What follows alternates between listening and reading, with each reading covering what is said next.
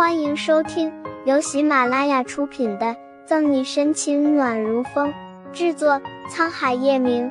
欢迎订阅收听。第九十八章，叶晨玉阴魂不散。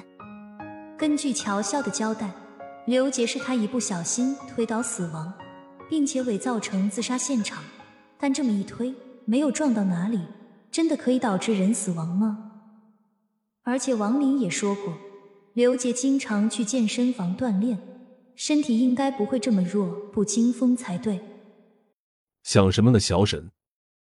听说叶氏集团案子破了的杨局过来，就看见沈西神游的状态，哈哈大笑着说：“哈哈哈，不愧是我们警局出了名的断案包青天，这么短的时间就抓到真正的凶手。”杨局练会心神。沈西起身，虽然案子破了，乔潇也交代了，但我感觉还有什么东西是我们没有查到的。沈西觉得还有什么线索是被他遗忘了的，而且还很重要。杨局收起笑，精明的眼眸闪烁一下，语重心长的说：“小沈呐，你只要保证案子结了就可以，其他的就不要多想了，也不是我们能管得了的。案子是不简单。”但他们负责的是抓到凶手，其他的和他们就没有多大的关系。而且那个神之一般的男人也不是吃素的。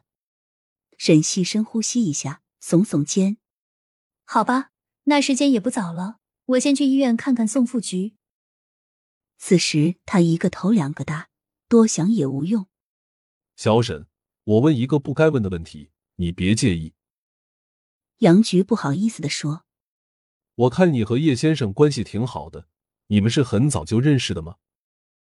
从叶晨玉第一天出现在警局，主动提供线索，要求沈西保护他的时候，杨局就看出沈西和他的关系不一般，只是出于威压不敢问罢了。沈西噗呲一笑，调侃道：“什么时候杨局也会关心下属的八卦了？”在沈西的世界观里。杨局从来都是个一本正经、只关心案子的老大叔，却不想他八卦起还这么可爱。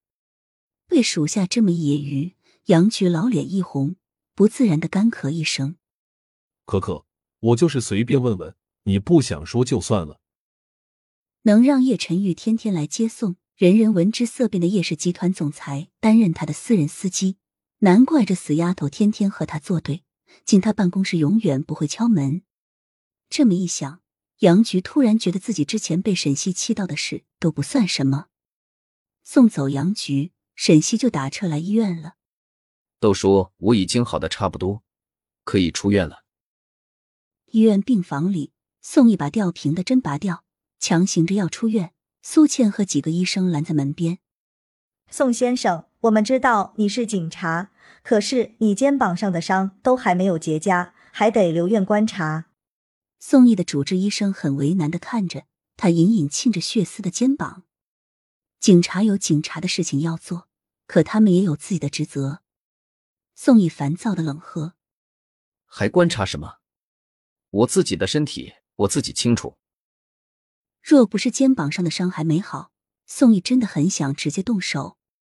阿姨，医生也是为了你好，你这样回到警局也做不了什么，不是吗？苏倩捂着开始流血的伤口，苍白着脸色拉住宋毅：“流血的伤口疼吗？疼，但心更疼。”苏倩又怎么会不知道宋毅这么急着出院是因为沈西？抿了抿唇，宋毅冷漠的甩开苏倩的手：“我的事用不着你管。”我，苏倩脸色更白：“怎么回事？全部都在这边堵着干嘛呢？”沈西出了电梯，就见这僵持不下的一幕。再看苏倩暗自抹泪和医生束手无策的样子，心里就有了计较。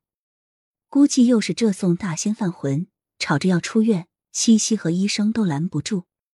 听见日思夜想的声音，宋毅一喜，抬头看去，在看见沈西后面的叶晨玉后，又沉了下来。叶晨玉阴魂不散，走到哪哪都有他。沈西也很想吐槽。沈西前脚刚一走叶晨玉就来接他下班了。正好遇见出来的杨菊才知道他已经来医院了。本集结束了不要走开精彩马上回来。